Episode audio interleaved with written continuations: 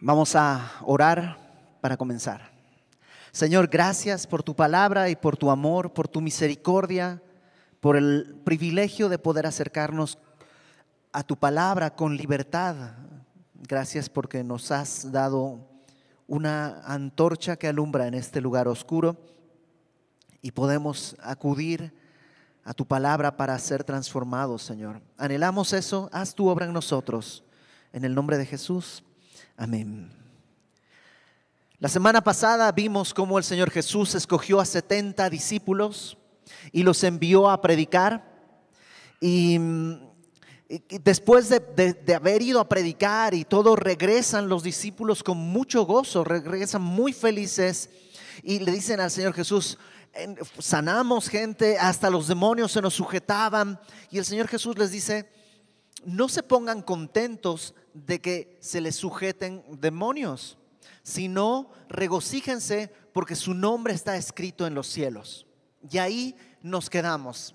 Misma escena, continúa la historia en Lucas capítulo 10, versículo 21, dice, en aquella misma hora Jesús se regocijó en el Espíritu. ¿No te encanta eso que después de haber visto que sus discípulos están obedeciendo y que están, la obra de evangelismo está creciendo, el Señor Jesús se regocija, ¿no? Le gusta, se pone contento y dijo, yo te alabo, oh Padre, Señor del cielo y de la tierra, porque escondiste estas cosas de los sabios y entendidos y las has revelado a los niños.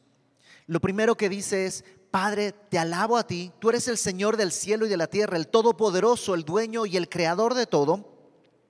Y tú hiciste esto. Escondiste estas cosas. ¿Qué cosas? Esta verdad. Que el mayor gozo es que tu nombre esté escrito en el cielo.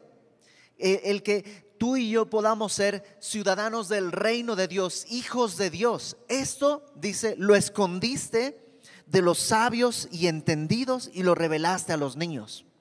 Ahora, ¿es malo ser sabio e inteligente?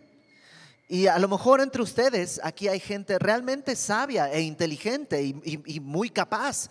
Y hay gente que tiene doctorados y tiene especialidades y, a lo mejor es gente muy capaz. ¿Es malo ser sabio e inteligente? Y la respuesta es, por supuesto que no no es un problema, no es algo malo, es algo bueno. De hecho, si vas con un doctor, mejor ve con un doctor que haya estado estudiado, preparado y capacitado para poder llevar a cabo su tarea. Entonces, el problema no es ese. El problema es que cuando alguien es sabio e inteligente, puede comenzar a confiar en su sabiduría para llegar al reino de Dios. Y ahí es donde topamos con pared. Porque el reino de Dios, si tú quieres ir en tu sabiduría, está escondido. No vas a poder llegar. Porque esto es para los niños. ¿En qué sentido los niños? No, no niños literalmente, ¿no? Habla de cualquier edad, pero que tengan esta actitud que tiene un niño, una actitud, un niño no intenta pagarte un favor, un niño, tú le das algo y naturalmente lo, lo recibe y ya no, te no se siente en deuda, ojalá, ¿no? Nuestros hijos se sintieran en deuda después de tanto y tanto que invertimos, pero en realidad por la misma naturaleza el niño solo se siente, a lo mejor se siente agradecido, pero no en deuda. Nosotros, en cambio, solemos querer pagar las cosas. No, yo me voy a ganar lo mío, como que ese, hay ese orgullo. Y el sabio y el entendido puede creer que es a través de su capacidad, su sabiduría, que puede entrar al reino de Dios. Y Dios dice, no es por ahí. ¿Y no te da gusto? Porque a lo mejor si fuera por sabios, yo no sé, yo no estaría en el reino de Dios. O sea, yo sobreviví la adolescencia por pura gracia de nuestro Señor, no fui nada sabio. Yo hubiera destruido mi vida, eh, pero, o sea, en 10 minutos si no fuera por la mano bondadosa de Dios. Y el venir a la gracia de Dios no tuvo que ver con mi entendimiento. Mira, lo que pasa es que yo hice unos cálculos, me di cuenta que entonces la mejor alternativa era ser cristiano. No pasó eso. Dios me encontró. Entonces, es algo que dice que Dios, que es todopoderoso, lo hizo así. Él escondió estas cosas de los sabios y entendidos, las reveló a los niños y dice, sí, Padre, porque así te agradó. Este es el diseño. No es que no hubo de otra, híjole, pues los cristianos me quedaron los más sonsos, pues vamos a hacer algo que sea como para la gente que es así medio sonsa. No, a Dios le agradó esto. De hecho, Pablo le dice a los corintios que a Dios le agradó salvar por medio de la locura de la predicación. Y es una locura, la predicación es una locura. Porque, para empezar, la predicación es muy sencilla. Eres un pecador, necesitas un Salvador, Cristo murió por tus pecados y Él te está buscando. Y a veces, no sé si te pasa, pero conoces gente muy capaz, muy inteligente, y dices, híjole, ¿cómo le predico el Evangelio? Es que él sabe mucho, lee mucho, yo no leo tanto, híjole, no sé cómo. No depende de tu capacidad, no depende de mi capacidad, no depende de su capacidad, depende de la gracia de Dios. Por eso es una predicación. Nosotros predicamos y Dios hace la obra a través de la predicación. Dios llega tanto al que es muy entendido como al que no lo es, al que es muy educado como al que no lo es, al que es muy sabio como al que no lo es. Ambos reciben el mismo evangelio. Y eso es maravilloso, porque si no, tal vez yo no hubiera tenido esperanza. No sé tú, tal vez sí, pero solo los sabios serían salvos. Y Dios dice, no, no tiene que ver con la capacidad. Esto es como, como los niños, porque así le agradó. Verso 22, todas las cosas me fueron entregadas por mi Padre, y nadie conoce a quién es el Hijo sino el Padre, ni quién es el Padre sino el Hijo. Y esto es como un círculo, porque dice, miren, yo tengo todas las cosas, dice Jesús, Dios me las entregó a mí. Y nadie conoce quién es el Hijo sino el Padre. O sea, tú y yo no podemos conocer al Hijo porque solo lo conoce el Padre. Y nadie dice quién es el Padre sino el Hijo. Entonces, nomás entre ellos se conocen y tú y yo estamos como mirando la fiesta desde afuera, como no estamos invitados. ¿Por qué? Porque no tenemos acceso. Pero si leemos el versículo completo, dice, y a aquel a quien el Hijo lo quiera revelar. O sea, este círculo, ¿te imaginas? ¿Alguna vez has soñado pertenecer a algún grupo, algún, alguna esfera, alguna cosa así? Ahí estamos mirando el Padre y el Hijo cómo viven en una armonía perfecta y nosotros, pues no, o sea, al Hijo solo lo conoce el Padre y al Padre solo lo conoce el Hijo. Y no tendremos acceso, a no ser que dice que aquel que Dios le quiera revelar. ¿Y a quién le quiere revelar Dios esto? Ya nos lo dijo, a los niños. Por supuesto, no a los niños en edad, a aquellos que con una actitud de niños puedan entrar. Em, si a un niño le dices, ¿quieres jugar? Se, mete a jugar. Probablemente si a ti te dicen, ¿quieres jugar? Depende, este, o sea, como que ponemos muchas cosas y evaluamos.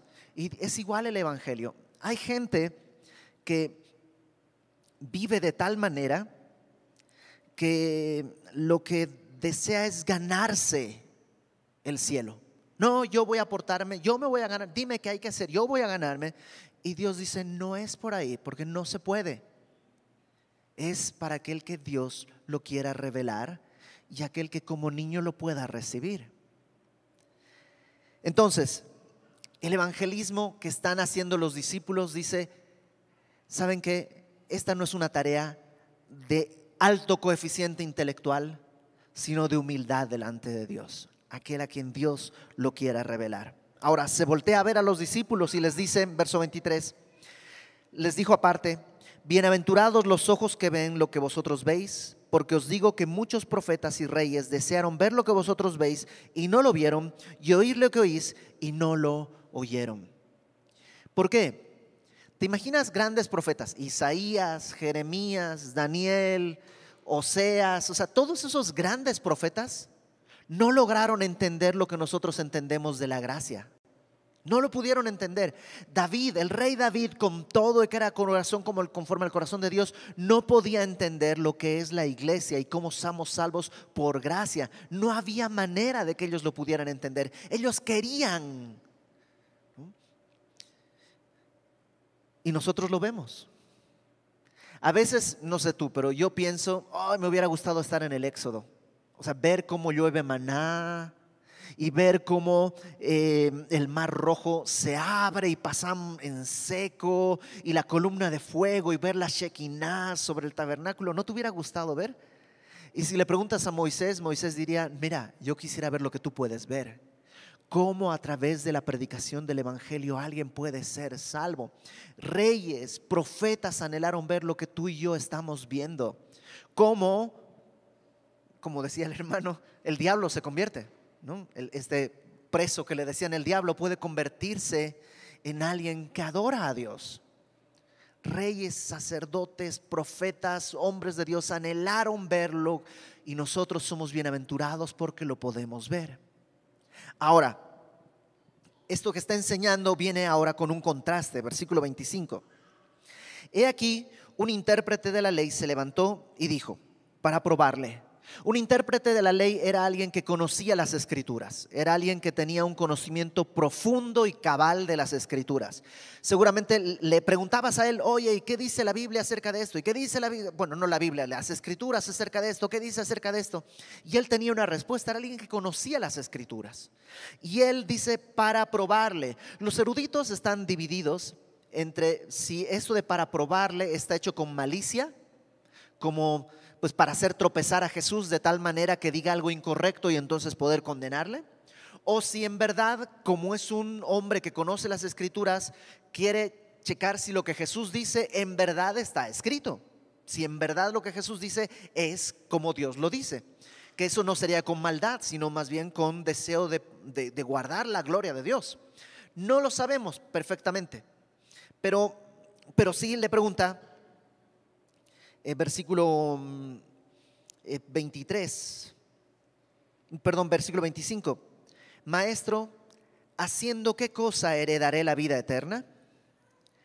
Él, bueno, la vida eterna para el pueblo judío no era solo una vida larga. Vida eterna no es nomás vivir mucho. Vida eterna habla de vida plena, una vida de satisfacción, de plenitud. Y esta vida eterna, esta vida plena, no necesariamente comienza después de la muerte, puede comenzar ahora. Cuando venimos al Evangelio podemos tener una vida plena que ya comienza aquí. Eh, esto de vida eterna es eso, es una vida plena. Aquel que no tiene vida eterna, ¿qué va a pasar? Pues va a tener una muerte eterna. La muerte es la separación de Dios. No estará con el Señor, estará desde el día de hoy separado de Dios y eternamente separado de Dios. Y ya lo hemos hablado. Si Dios es amor, estará en un lugar donde no hay amor. Si Dios es luz, estará en un lugar donde no hay luz. Si Dios es paz, estará en un lugar donde no hay paz. Si Dios es gozo, estará en un lugar donde no hay gozo. ¿Por qué? Porque no ha recibido la vida eterna. Entonces, esta vida eterna no es solo para después de la muerte, puede comenzar acá. Ahora, dice este hombre, ¿qué haré haciendo qué cosa heredaré la vida eterna. Él sabe que no la puede ganar, sino que la tiene que heredar. Ahora, cuando alguien te pregunta, ¿qué hago para heredar eso? Pues la respuesta es muy fea. ¿Qué tendrías que hacer para heredar? Pues como que mandar a casa antes de tiempo a alguien. Es la única manera de heredar algo.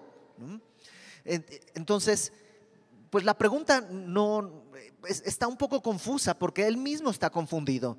¿Qué tengo que hacer para heredar la vida eterna? Jesús le va a contestar como responden la mayoría de los judíos, que es con una pregunta. Él le dijo, ¿qué está escrito en la ley? ¿Cómo lees? Tú eres un erudito, tú conoces las escrituras, tú dime, ¿qué dicen las escrituras? Un detallito chiquitito te das cuenta que Jesús no está dando su opinión. Él es Dios, Él podría decir su opinión y es válida, pero Él mismo lo que hace es sujetarse a lo que está escrito. Él dice, bueno, yo no te voy a decir mi opinión, tú dime qué dicen las escrituras. Esa es la autoridad.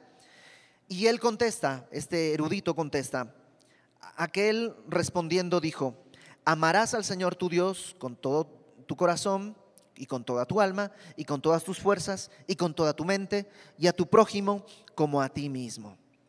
Y le dijo Jesús, bien has respondido, haz esto y vivirás. Este resumen que hace, pues de qué se trata? Amar a Dios con todo tu corazón, con toda tu mente, con toda tu alma, con todas tus fuerzas. Probablemente no, no lo sabemos, pero probablemente este, este erudito, este doctor de la ley, lo habría escuchado a lo mejor al mismo Jesús, porque Jesús ya había contestado esto en Mateo 22, cuando le preguntan cuál es, de cuál es el punto más importante de la ley y los profetas, él dice esto, amar a Dios por sobre todas las cosas y a tu prójimo como a ti mismo. A lo mejor este hombre estaba ahí y dijo, ok, es un buen resumen, está bien. Y cuando Jesús le pregunta, le da una buena respuesta. Esto es lo que hay que hacer, amar a Dios con todo tu corazón, con toda tu mente, con todas tus fuerzas con toda tu alma y a tu prójimo como a ti mismo. Y cuando Jesús le dice, ok, has contestado bien, ahora no solo necesitas saberlo, necesitas hacerlo. Ve y hazlo. Y ahí está el problema. Porque ¿quién puede amar a Dios con todo su corazón, con toda su mente, con toda su alma y con todas sus fuerzas? Y además, ¿por cuánto tiempo? A lo mejor tú dices, yo puedo así por 10 minutos. Pero ¿qué pasa? Nos pasa no, te pasa eso que tú dices, voy a leer mi Biblia y ahí la empiezo a leer. ¿no? Eh, en aquella misma hora Jesús se regocijó en el Espíritu y dijo, ah, ah, no mandé un mensaje que tenía que, a ver, ahorita lo mando. Este, yo te alabo, oh Padre, Señor del cielo y de la tierra. No, si pagué la luz. No, no te pasa que tu mente, estás leyendo y tu mente se va. Y, puedes decir entonces, ¿cuánto tiempo amaste a Dios con toda tu mente? Es muy complicado. Ok, ya lo sé, pero ¿cómo lo hago? Y la respuesta es, no puedes. Nadie puede, porque porque no depende de tus capacidades, ¿te acuerdas? Yo soy sabio, disciplinado, entendido. Ok, no se puede. Tiene que ser como un niño. Y esto este hombre todavía no lo está entendiendo. Y para zafarse un poco como por la tangente, le dice, versículo 29, pero él, queriendo justificarse a sí mismo, dijo a Jesús, ¿y quién es mi prójimo? Y, es como hasta de, de ternurita, porque eh, es como si Jesús le dijera, ama a Dios con todo tu corazón, ¿ok? Hecho. Con toda tu mente, hecho. Con todas tus fuerzas, pero por supuesto. Con toda, claro que sí, desde luego, sí, claro que sí y a tu prójimo como a ti mismo. lo haría, pero no sé quién es mi prójimo. ¿cómo, sé quién es mi prójimo? Y en realidad es un tecnicismo, porque en aquella época sí había un debate. En Levítico 19, léelo en tu casa, se habla de cómo el prójimo es tu compatriota. Pero ahí mismo en Levítico 19 se habla de que el extranjero que habita entre ti, dice, tú no lo desprecies, tú tienes que recibirle porque tú también fuiste extranjero en Egipto. Entonces, ¿quién es el prójimo? ¿El compatriota o también abarca al extranjero? Y había ese debate entre los círculos de teólogos. Lo que me, me recuerda que Jesús dijo que escondió esto de los sabios y entendidos y se lo reveló a los niños la teología es buena, ok, no me malinterpreten. La teología es el estudio de las verdades sistemáticas de la palabra y es bueno, y es bueno leer y es bueno conocer. Pero la teología es como una flor de plástico. Está muy bonita, pero, pero no son las escrituras. Una buena teología te va a llevar a las escrituras, siempre. Pero abrazarte a la teología es siempre una trampa.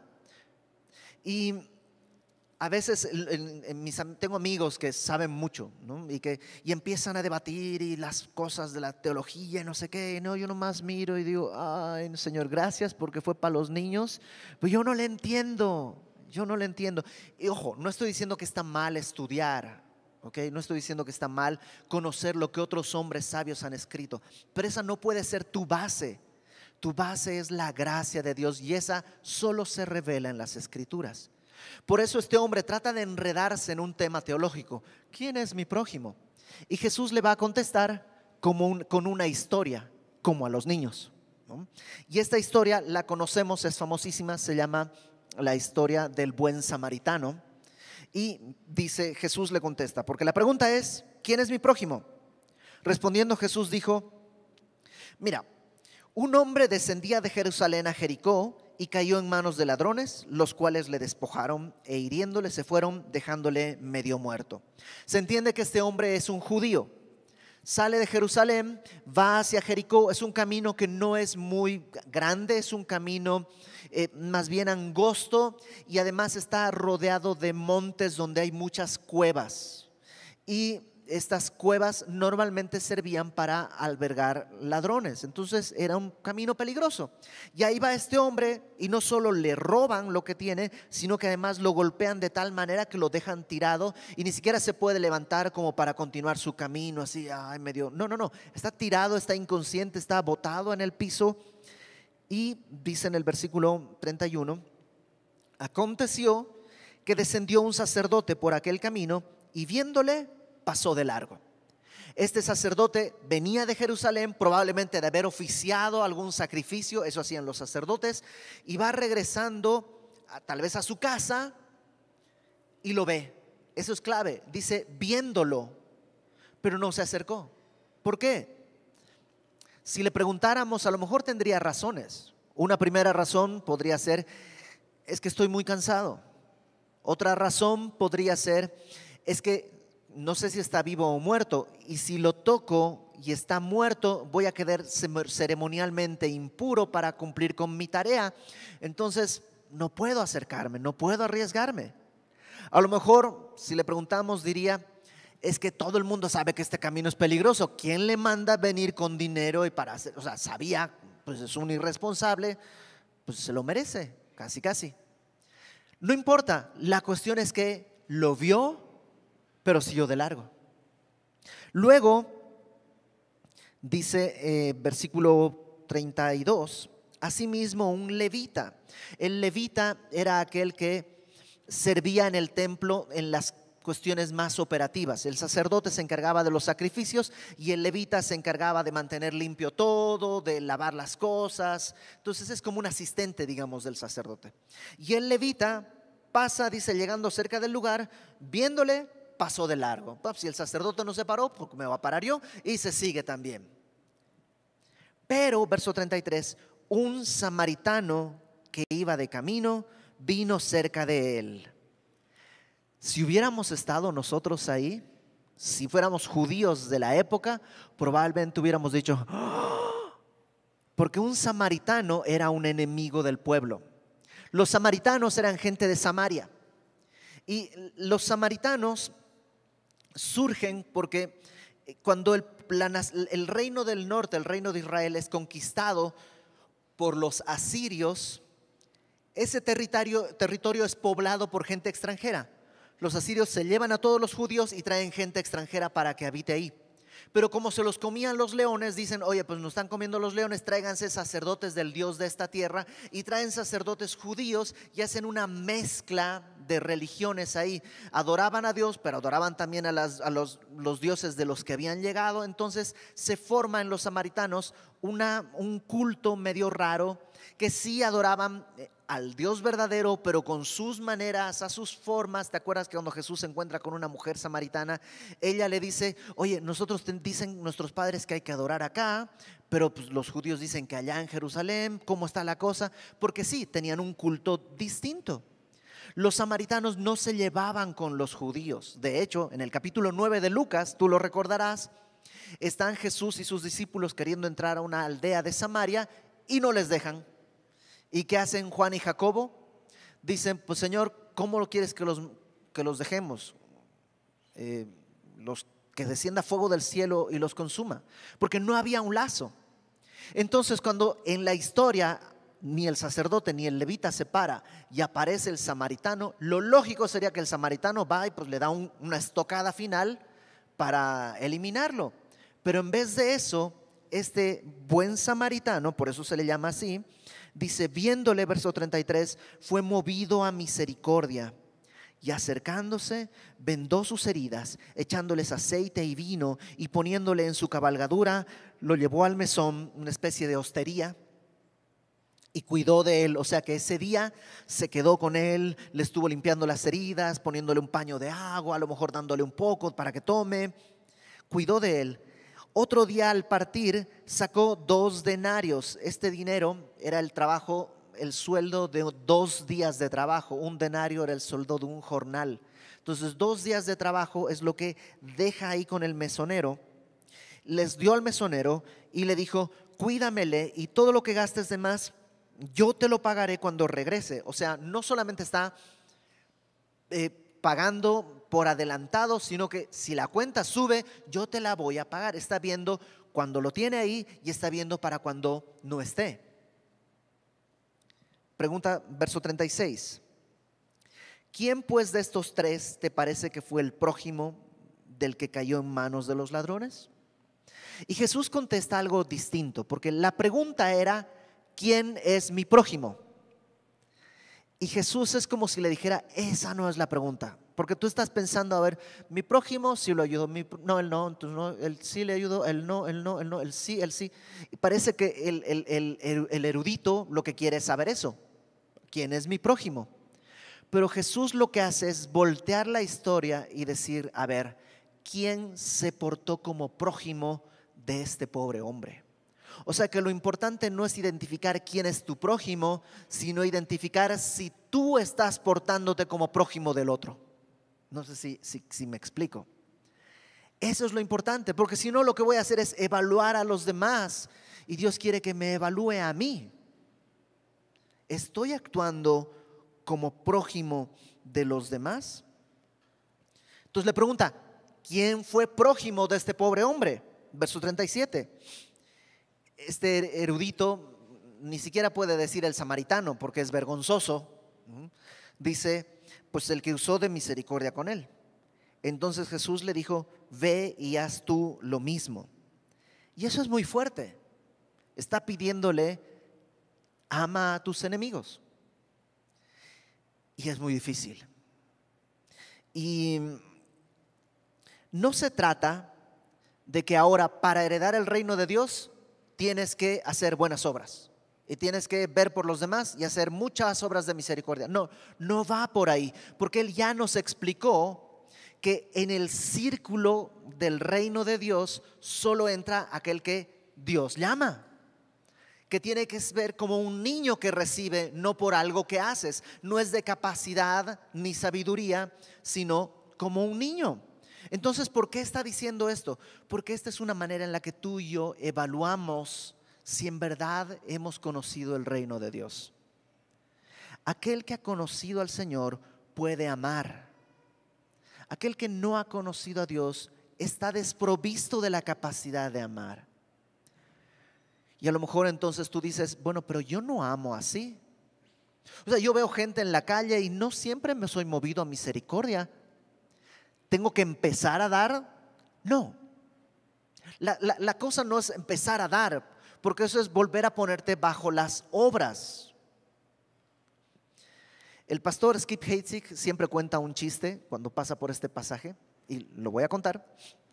No es muy buen chiste, advierto, ni yo soy un gran contador de chistes, pero cuenta el pastor Skip Heitzig que había dos hombres que fueron a acampar en Estados Unidos a un bosque, ¿no? se fueron ahí al bosque, pusieron su tienda de campaña y ahí están pasan la noche ahí en, la, tienda de campaña y a la mañana, cuando está amaneciendo, escuchan que hay como unos pasos alrededor de la tienda de campaña y como que así, ¿no? Eh, otean, ¿no? Así como que echan un vistazo y se dan cuenta que hay un oso grizzly, no sé si has visto, es un oso grande que está ahí y ven, se asustan y uno de los dos amigos empieza a ponerse los zapatos. Y el otro le dice, pues estás loco, ¿cómo crees que tú le vas a ganar a correr a un oso de ese tamaño? Y este otro muchacho le dice, es que no tengo que ganarle al oso, con que te gane a ti es suficiente, ¿no? Pues sí, si le gana al amigo, pues el amigo se convierte en la cena y él escapa. ¿Sabes que La religión es así. Cuando hablamos de cosas religiosas, siempre vamos a hallar que yo soy mejor que tú en esta área, pero tú eres mejor que él en aquel área y aquel es mejor que yo en otra área. Y siempre nos comparamos y sí, alguno de nosotros en alguna área corre más fuerte que el otro y al otro se lo come el oso.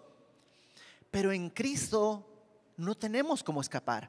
¿Quién puede amar a Dios con todo su corazón, con toda su alma, con todas sus fuerzas y amar a su prójimo como a sí mismo? Nadie. Nadie. Entonces, ¿qué tengo que hacer? Bueno, para eso está la historia que sigue. Porque si no nos quedaríamos ahí con la duda. Pero, ¿qué es lo que tenemos que hacer? Versículo 38. Ah, perdón, antes de, de seguir. Tradicionalmente se ve en esta historia además un reflejo de la salvación. Y no está mal, pero no es de lo que está hablando el Señor Jesús. ¿no? Este hombre que está golpeado representa, que salió de Jerusalén, representa a la humanidad, nosotros, que hemos caído de la gloria de Dios de Jerusalén y camino en el mundo, fuimos robados por Satanás, por el mundo, por nuestra carne, fuimos robados de la vida y ahí estamos despojados y tirados. Y pasa la religión, el sacerdote y el levita, y no puede hacer nada la religión por nosotros, sino Cristo, que es el buen samaritano, que nos sube a su cabalgadura que es la provisión de la salvación, nos deja con el mesonero, que según San Agustín, el mesonero es el apóstol Pablo, ¿no? porque él es el que a través de sus escritos nos va a cuidar. Le deja dos denarios representando uno el Antiguo Testamento y otro el Nuevo Testamento y dice, voy a regresar porque el Señor Jesús va a regresar por nosotros. Está muy bonito. No creo que sea de lo que está hablando Jesús, pero está muy bonito. ¿no? Entonces, ahí está. Cerramos, vamos al verso 38. ¿Cómo entonces puedo amar a mi prójimo si no es de fuerzas, de disciplina, de capacidad y sabiduría? ¿Cómo entonces? Verso 38. Aconteció que yendo de camino entró a una aldea y una mujer llamada Marta le recibió en su casa. Esta tenía una hermana que se llamaba María, la cual sentándose a los pies de Jesús oía su palabra. Esta casa sabemos por otros evangelios que está en Betania, y que ahí vivía Marta, su hermana María y su hermano Lázaro, aquel que va a morirse y desmorirse después. ¿no? Esta familia era muy querida de Jesús y están ahí y cuando llegan de visita, Marta está haciendo todo para atenderles. Ten en cuenta que Jesús llega por lo menos con 12. ¿no? Son 12 que están, si no fuera con los 70 tal vez, pero son por lo menos 12. Y Marta sabe que tiene que atender. En esa cultura el ser hospitalario es algo muy importante. Y está Marta ahí cocinando, viendo y haciendo y tratando de ver cómo atenderle. Y María, la hermana de Marta, está sentada a los pies de Jesús, escuchándole. Entonces, verso 40. Marta se preocupaba con muchos quehaceres. Marta, la palabra preocupaba ahí literalmente es distraerse. Marta estaba preocupada, distraída con muchos quehaceres y acercándose dijo, Señor, ¿no te da cuidado que mi hermana me deje servir sola? Dile pues que me ayude. Si yo hubiera estado ahí, hubiera hecho, uh, porque ella está diciéndole Señor, pero luego le está diciendo qué tiene que hacer. ¿No? Es como raro, porque si es el Señor, Él manda. Pero Señor, mira, con todo respeto, me parece que estás distraído. ¿No te has dado cuenta que yo estoy haciendo todo y aquí ella no está haciendo nada, está sentada? Pues dile, o sea, si eres el Señor, tú dile que se pare y que me eche la mano. A veces hemos juzgado mal a Marta, porque Marta sí está desenfocada. El texto nos lo dice, está distraída. Hay tanto que hacer que la ha consumido la cantidad de cosas que hay que hacer. Si lo ponemos en términos de misericordia, el día de hoy hay tanta gente a la cual podemos hacer misericordia que nos vamos a consumir si tratamos de atender a cada persona que te extiende la mano y te pide una moneda. No hay monedas en el mundo para poder resolver eso. No los podemos tener. Entonces, ¿qué hacemos? Bueno, Marta se distrajo, pero hizo algo correcto. Fue con Jesús. ¿Y quién le puede corregir sino Cristo? Malo que hubiera ido con María, la agarra de las greñas, le dice, oye, tú ahora párate y vas a poner a hacerte. Malo, pero fue con Jesús. Por eso te digo, creo que hemos malinterpretado a Marta. Yo creo que porque, ¿cómo va el dicho? Lo que te checa, te choca. ¿no? Y hemos sido Marta tan a menudo que por eso la despreciamos. Pero Jesús, versículo 41, le va a responder. Mira con qué cariño le responde. Jesús le dijo, Marta, Marta. ¿No? Es como, vente, Marta, Marta, Marta, Marta, vente, ven. ¿No? Y la llama y le dice, afanada y turbada estás con muchas cosas. Te estás preocupando y estás tratando de hacer muchas cosas. Si yo fuera Marta en ese momento le interrumpía, le decía, pues que hay mucho que hacer, Señor, mira, las tortillas se están quemando, no está todavía el cordero, eh, tengo que hacer esto. Pero Marta no era yo, gracias a Dios. Y ella se calla y escucha. Jesús le dice, estás en muchas cosas, pero una sola cosa es necesaria. Todas son importantes, pero hay una sola necesaria. Y María ha escogido la buena parte, la cual no le será quitada. ¿Qué es lo que está diciéndole? Marta, no está mal que hagas todo esto. Es bueno y es necesario, pero lo estás haciendo sin lo primero que es más importante, lo fundamental, lo que sin esto no tiene sentido. Y esa es estar conmigo y escucharme. Si el día de hoy hacemos, vamos a comprometernos a ver quién va a dar 100 pesos de, ofrenda, de limosna a todas las personas que ves esta semana, levanta la mano y nos ponemos a hacer todo eso, vamos a construir una bonita religión. Si tú quieres una religión muy bondadosa, socialmente aceptable, ¿cómo se dice? Una empresa socialmente responsable, todo lo que tú quieras, pero eso no es adorar a Dios. Nos falta lo primero, sentarnos a los pies de Cristo cada día. Después de haber hecho eso, él hará en nosotros que podamos servir. No vamos a ir ahorita, pero hay un pasaje que veremos más adelante, antes de que Jesús llegue a la cruz. Hay un pasaje en el que están en la casa y Marta está sirviendo, pero no se está quejando. Y María está a los pies de Cristo, como siempre está. Y Lázaro, que acaba de, desmorirse, está ahí respirando, que para alguien que estaba muerto es suficiente. ¿no? es una buena tarea, está respirando y está vivo. Y todos funcionan bien. ¿Por qué? Porque Marta ya no está poniendo las actividades antes que la comunión.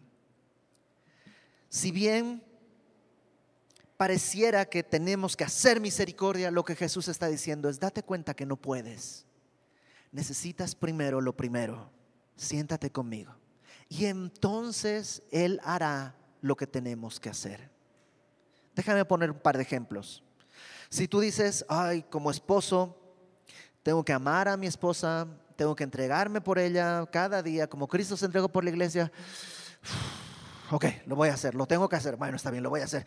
Y ahí voy a, con mi esfuerzo y no sé qué, ¿sabes qué voy a lograr? Voy a lograr que mi esposa no me crea, porque sabe que estoy siendo religioso, nomás estoy cumpliendo cosas de manera externa. Y probablemente no voy a conseguir que me respete.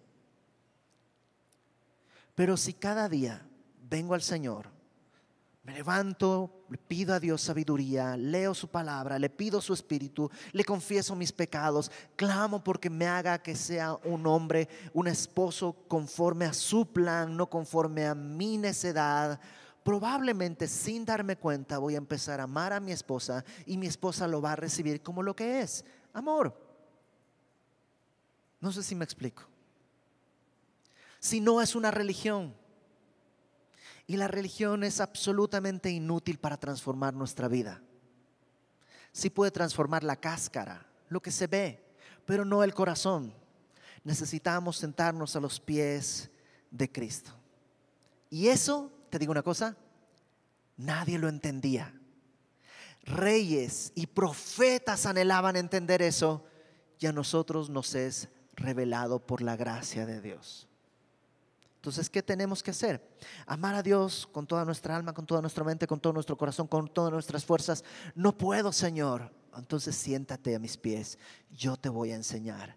Y como resultado, no vas a estar preguntándote, ¿será mi prójimo para amarle? ¿Será mi prójimo para amarle? Sino que vas a poder amar a todo tu prójimo. Ya va a ser, el, resultado va a ser la obra de Dios en nosotros, para que cuando alguien diga, oye, tú eres muy amoroso con los demás, tú puedas decir, yo no.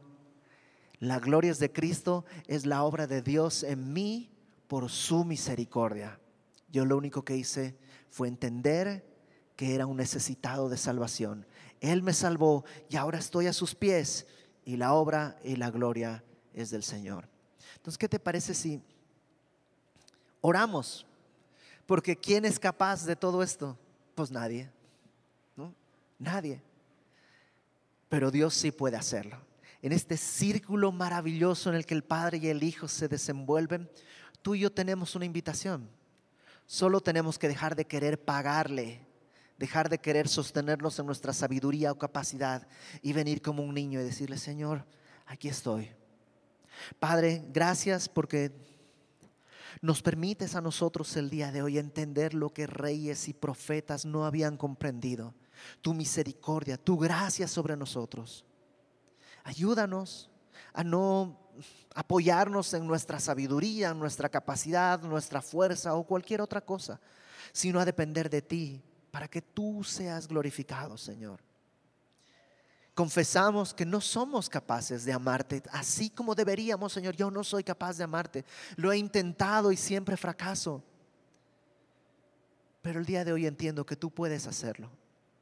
Ayúdame cada día a sentarme a tus pies, a escucharte. Lávame con tu palabra, transforma mi entendimiento, renuévame por completo. Y que así, de esa manera, yo pueda vivir para tu gloria. Y para cuando haya alguien alrededor que le llame la atención que ha pasado, yo pueda decir, es la obra de Dios. Es la obra de Dios que también está invitándote. Señor, que tu Espíritu Santo en nosotros pueda cumplir esta obra para tu gloria. En el nombre de Jesús. Amén.